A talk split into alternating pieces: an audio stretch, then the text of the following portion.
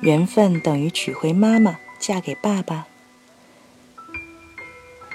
林黛玉初进荣国府，贾宝玉便说：“这个妹妹我见过。”众人笑他痴语，贾宝玉就又接了一句：“林妹妹的神情，我好像熟悉的很。”这是典型的一见钟情，也是恋爱中人最喜欢说的缘分。一见钟情是什么？缘分是什么？曹雪芹在《红楼红楼梦》中给贾宝玉和林黛玉的一见钟情做了一个前世姻缘的解释。贾宝玉的前世是神瑛使者，林黛玉的前世是一株绛珠草，绛珠草蒙神瑛侍者侍者的照顾，渐渐有了灵性，欠了神瑛侍者的情缘。等两人都降落尘世后。林黛玉就不惜一切代价来还贾宝玉的情，前世的孽缘，几辈子修来的福分，这是我们用来解释缘分的常用说法。对于缘分，心理学也有独特的解释。缘分的确是在过去修下的，但过去不是前世，而是我们的童年。主要是在与父母的关系中修下的。弗洛伊德认为，一个人的人格在五岁前就已基本塑造成型。不止人格，我们的情感基础也常是童年形成的。如果爸爸妈妈给了我们足够的爱与安全感，我们就会在潜意识中将爸爸妈妈作为爱情的原型。并按照这个原型去寻找恋人。如果爸爸妈妈给我们的爱很少，我们一样也容易按照这个原型去寻找爱恋人，只是情形更加复杂。然而，恋人和父母的原型是不同的，这就引出了许多幻灭的爱情。阿莲爱上好爸爸。阿莲决定与刘凯结婚的时候，她身边的朋友们非常吃惊。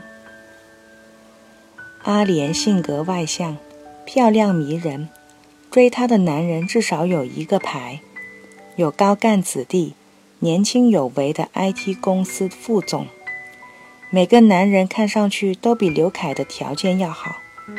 阿莲在恋爱中的手腕也堪称高明。他将追求者们玩得团团转，自己却很少动情。刘凯则看上去木讷老实，工作努力，在公司里是好员工，待人诚恳，在朋友们眼里是个好人。只是刘凯属于不解风情的那种男人，也少一点生活情趣。和阿莲谈恋爱的过程中，几乎从不献花。很少甜言蜜语，很少表达情感。当时三十一岁的刘凯自己也不明白阿莲为什么喜欢他。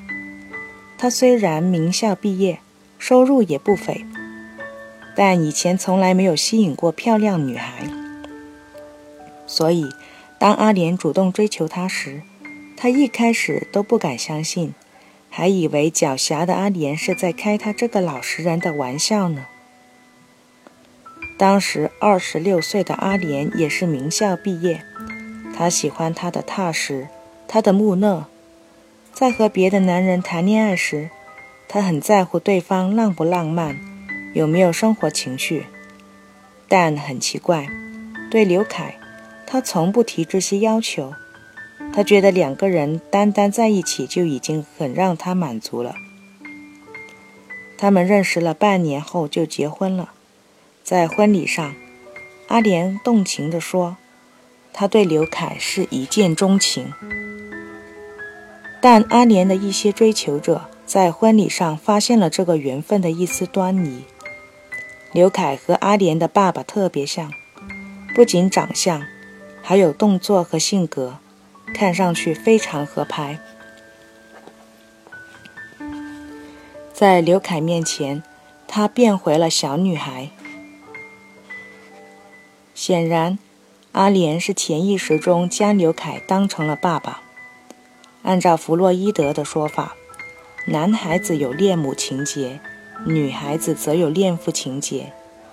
如果爸爸非常爱自己，女孩的童年过得非常幸福，那么等他长大后，他就会希望找一个和爸爸比较像的男人，重复他童年时的快乐。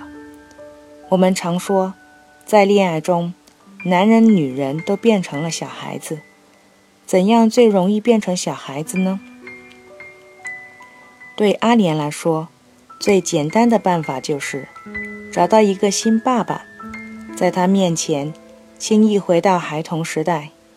许多追求者条件更好、更浪漫，但在他们面前，阿莲不容易变回小孩子。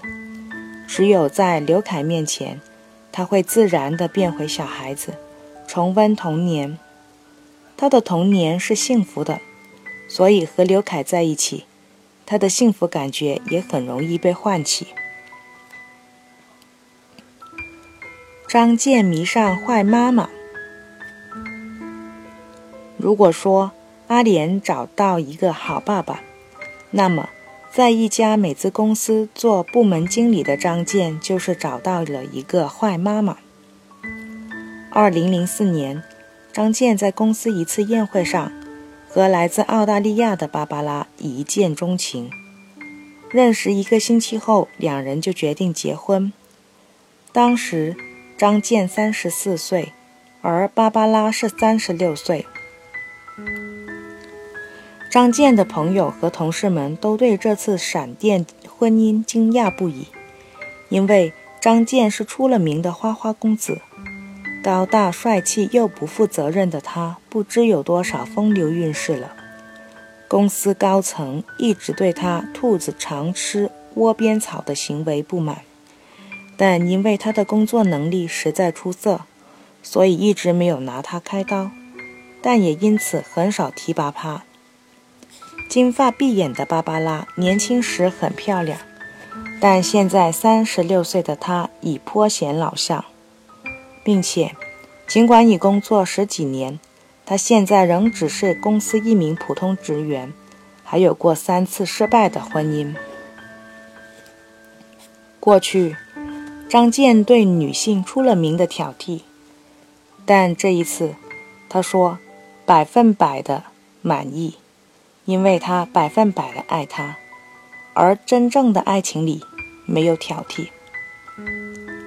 他们的确非常合适。在结婚前，他们白天经常吵架，但一到了晚上又立即和好。张健对朋友们形容说：“一天不吵架，浑身都没力气。”芭芭拉也是如此。但君子动口不动手，两人无论吵得多么激烈，也从不动手。然而，结婚以后。形势急剧恶化。张健后来说，他们两人都陷入了歇斯底里的状态。譬如，芭芭拉要求换一个沙发套，张健答应了，但没有按时换，芭芭拉就会连说至少一百遍：“你换不换？你什么时候换？快点去换！你不换就是不爱我。”张健也迅速从百分百的满意变成了近乎百分百的不满意。他挑剔芭芭拉的一切，嘲笑她的发型、服饰、举止等。最让芭芭拉暴怒的是，他经常会说：“你这个老女人。”他最在乎年龄，每次张健一说到这个话题，他就会立即失控。张健知道这一点，但控制不住自己。芭芭拉的年龄成了他最爱说的话题，有时会当着同事的面讥讽他。终于，结婚后的第五天，冲突全面升级，芭芭拉打了张健一耳光，而张健则按着他的头向墙上撞。芭芭拉跑出去报了警，并在警察的保护下，成夜取了他的所有东西。第二天，他乘飞机飞回了澳大利亚，这场涉外婚姻就此结束。张健恨妈妈，芭芭拉恨爸爸。他们是怎么回事？为什么婚前百分百的满意，在婚后变成了百分百的挑剔？因为，他们都是在重复过去的模式。张健潜意识中将芭芭拉当做了妈妈，而芭芭拉将张健视为了爸爸。但是，张健与妈妈。芭芭拉与爸爸的关系都是一场一场灾难，他们这场短暂的婚姻不过是在重复童年的灾难。张健六岁时，爸爸遭遇车祸去世，此后他一直与妈妈相依为命。在他十四岁之前，妈妈一直想再找一个丈夫，但一直没找到满意的。期间。他经常晚上去谈恋爱，整晚不回来，让张健一个人过夜，而且有时一出去就是几天，将张健托付给邻居照顾。张健十四岁的时候，妈妈也遭遇车祸死去了。恨妈妈，所以恨所有女性。张健常对朋友们说。他能长成现在这个样子，实在是个奇迹。只是这个奇，只是这个成长过程实在是太痛苦。如果让他重新选择，他宁愿自杀，也不想再重复一遍。谁导致了这些痛苦？张健认为是妈妈。他恨妈妈，认为妈妈经常背叛他。对于妈妈的死，他甚至没有一点同情。他认为，如果妈妈不是会，不是去会男友，就不会出车祸，并且张健对将对妈妈的恨，慢慢的蔓延到了所有女性身上。他之所以在一次又一次的恋爱中折磨并背叛对方，只不过是他潜意识中对妈妈的报复而已。但恨源自爱。当他碰见芭芭拉后，因为芭芭拉像极了他妈妈，他一下子爱上了芭芭拉。和他妈妈一样，芭芭拉极其情绪化，容易发怒，但高兴起来又非常有感染力。尽管芭芭拉习惯说英文，但她和张健的妈妈一样，说起话来像机关枪一样，语速极快。为什么张健会挑剔所有女性，却唯独一开始百分百满意芭芭拉呢？这是因为张健的爱埋在心底，一般的女性难以唤起，只有碰见像妈妈的女性，他这种埋在心底的爱才会被唤起。只是他的爱是孩子对妈妈的期望，是要求源多于给予的爱。妈妈没有给他的，他希望从芭芭拉的身上获得。更可怕的是，他心底里同时埋藏着对妈妈强烈的恨。结婚是一个仪式，让他百分百的将芭芭拉认同为妈妈。此后，他将对妈妈的恨宣泄到了芭芭拉的身上。恨爸爸，所以恨所有男人。芭芭拉也一样，她和爸爸的关系也是一场灾难。她爸爸的童年和张健有些类似，他对女性也有着强烈的恨。他恨妈妈，恨妻子。等芭芭拉出生后，他将这种恨也转移到他身上。妈妈或妻子的力量和他基本势均力敌，但幼小的芭芭拉不一样，他可以对她为所欲为。而自己不需要付出什么代价。他恨爸爸，但他为什么会对张健一见钟情呢？因为幼小的他其实渴望赢得爸爸的爱，他相信爸爸不爱他是一个错误。长大后，这种渴望成为一个潜意识，促使他爱上和爸爸相似的人，并努力去赢得他的爱，以此证明他能够纠正童年的这个错误。同样，张健也是如此，他潜意识中也希望找到这样一个机会去纠正童年的错误，但同时，他们也渴望找到这样一个人，去恨他，去折磨他。这就等于在报复坏爸爸或坏妈妈。童年的时候，幼小的他们是没有力量去报复的，但现在他们有了这个力量。此外，在缺少爱的环境下长大，张健和芭芭拉都没有学会爱的能力，单靠他们自己是没有能力去纠正童年的。阿莲和好爸爸离了婚。所谓的缘分，在心理学看来，可以归纳为一个等式：缘分等于恋上爸爸或爱上妈妈。阿莲和张健的故事验证了这一点。张健和芭芭拉的爱情是一场灾难，阿莲和刘凯又如何呢？也是一场灾难。结婚前，阿莲对刘凯一样是没有任何挑剔，但结婚以后，他对刘凯越来越失望。婚前，刘凯对她百依百顺，把她照顾得无微不至，但婚后，刘凯松懈了下来，不再像以前那么用心地关心她。以前，他从不在乎刘凯的社会经济地位，但婚后，他开始挑剔，两口子一吵架的时候，他会忍不住挖苦他，说他随便嫁给哪个追求者都比嫁给他强。更要命的是，他的一些追求者好像并不在乎他已经结婚的事实，仍然锲而不舍地大献殷勤，像对待一个公主一样照顾他。阿莲的心理逐渐失衡了。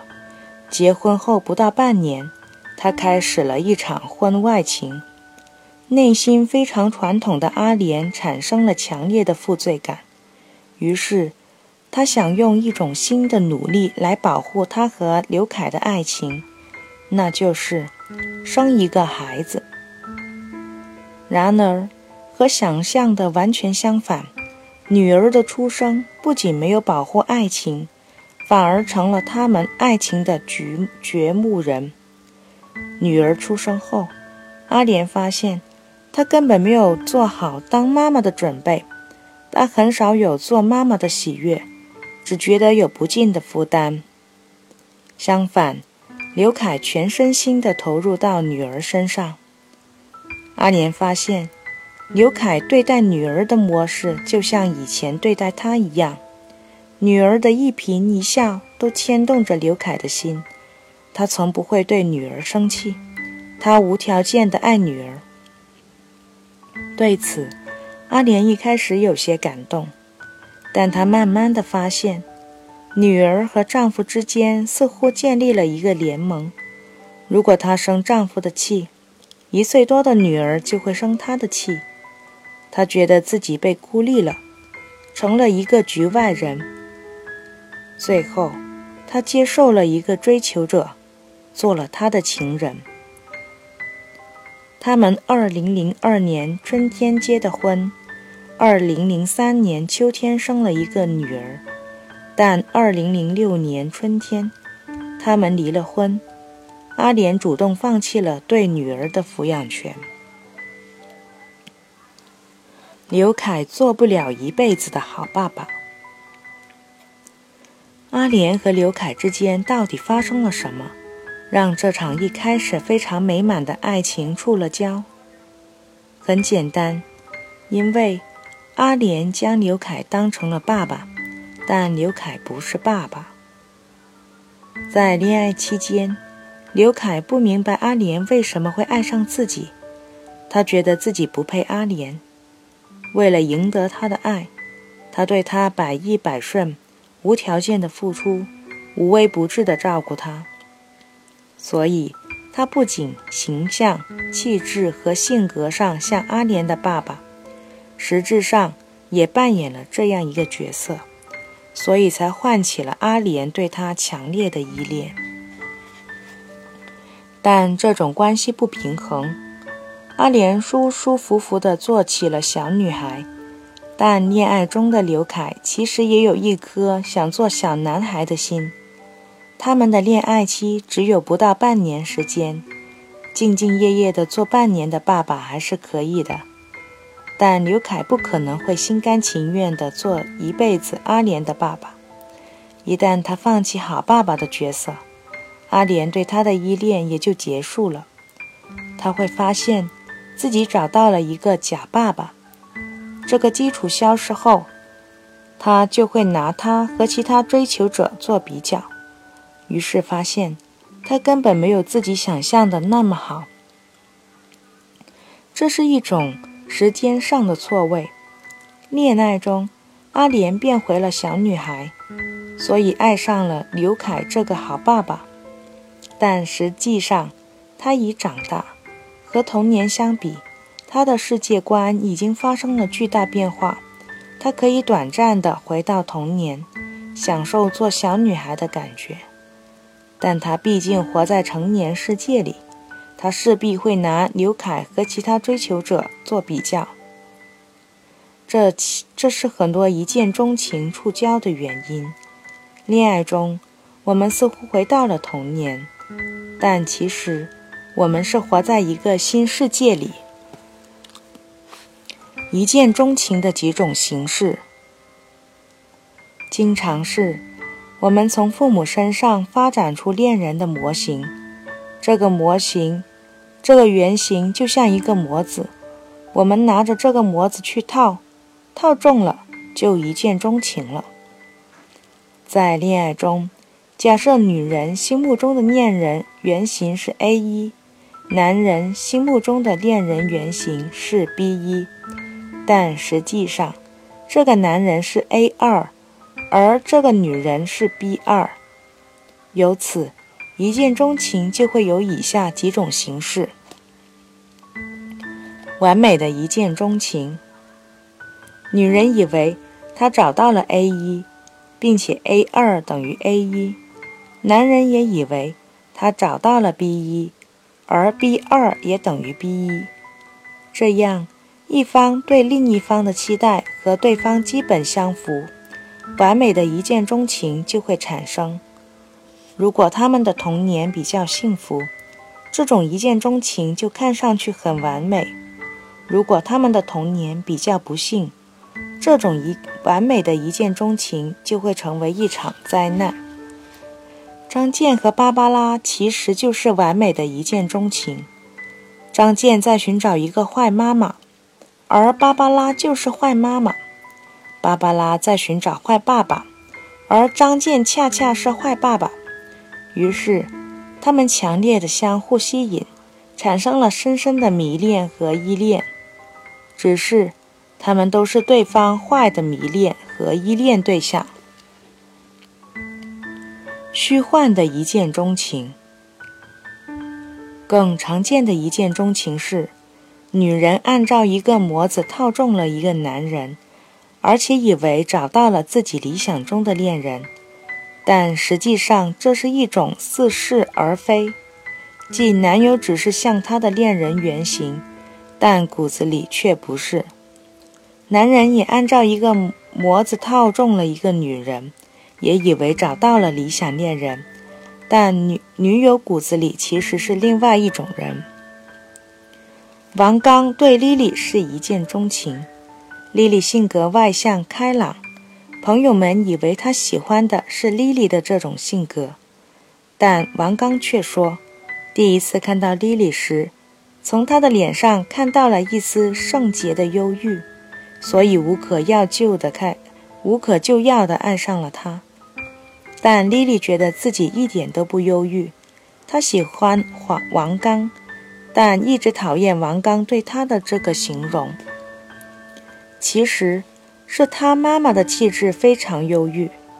妈妈很爱他，但告诉他，以后别找像他这么忧郁的，一定要找一个活泼开朗的。王刚也是这样找的，所以找到了莉莉。但莉莉第一次真正打动他的，不是莉莉的开朗，而是像她妈妈一样圣洁的忧郁。过去的力量是很强大的，很多时候我们刻意去寻找与父母不同的人，但实际上，恋人真正打动我们的地方，却常常是他与父母相似的地方。最常见的一见钟情是，你将对方当成 A 一，于是不可救药地爱上对方，但对方没有将你当成 B 二。所以没有爱上你，这样一来，单相思就会发生。找好恋人，做好恋人。一见钟情是不可靠的，但一见钟情又是可靠的。之所以说不可靠，是因为我们容易执着于源自父母的恋人原型，我们拿着这个模子到处去套，套中了一名异性。就一见钟情了，但对方和你的过去经常大不一样。你以为他是你的恋人原型，但这不过是你自己潜意识中对父母的执着而已。之所以说可靠，是因为我们的确难以摆脱过去源自父母的恋人原型，在我们潜意识中深深扎下了根，这一点很难摆脱。但比这一切更重要的是，自己要做一个好的恋人，也要去找一个好的恋人。幼儿心中只有我是唯一的主体，而将妈妈和爸爸视为客体。如果爸爸妈妈爱他、接受他，就是好的载体，他就会最终懂得，爸爸妈妈和他一样，都是主体。于是。他不仅学会了爱自己，也学会了爱父母，并最终学会了爱其他人。从此，他对于别人也是一个好的客体了。在恋爱中，如果你找到一个好的客体，而自己也做到好的客体，那么双方就会进步成长，真正从孩子变成成人。从对父母原型的执着转化为对情侣的爱。阿莲其实找到了一个好的客体，但他自己没有去做好的客体。张健也有过一次机会，从对坏妈妈的执着中摆脱出来。他的初恋女友女友阿静，在一个健康的家庭长大，爱他，对他也无微不至。他们相恋了四年，张健也感觉到自己对女性的敌意正一点点被阿静化解。但张健不是好的客体，他像幼儿依恋妈妈一样依恋阿静，同时他也不断将对妈妈的敌意转移到阿静的身上，从语言上攻击她。阿静懂得张健攻击的理由。他一开始努力让自己包容他，但最终，他告诉张健，他不想做他的妈妈，然后逃离了他。不妨说，对坏妈妈的执着是张健的一个魔咒，这个魔咒解不开，他就会一直对女性充满敌意。遇见一个好妈妈，可以部分化解他这个魔咒。但他自己也必须学会做一个好的客体。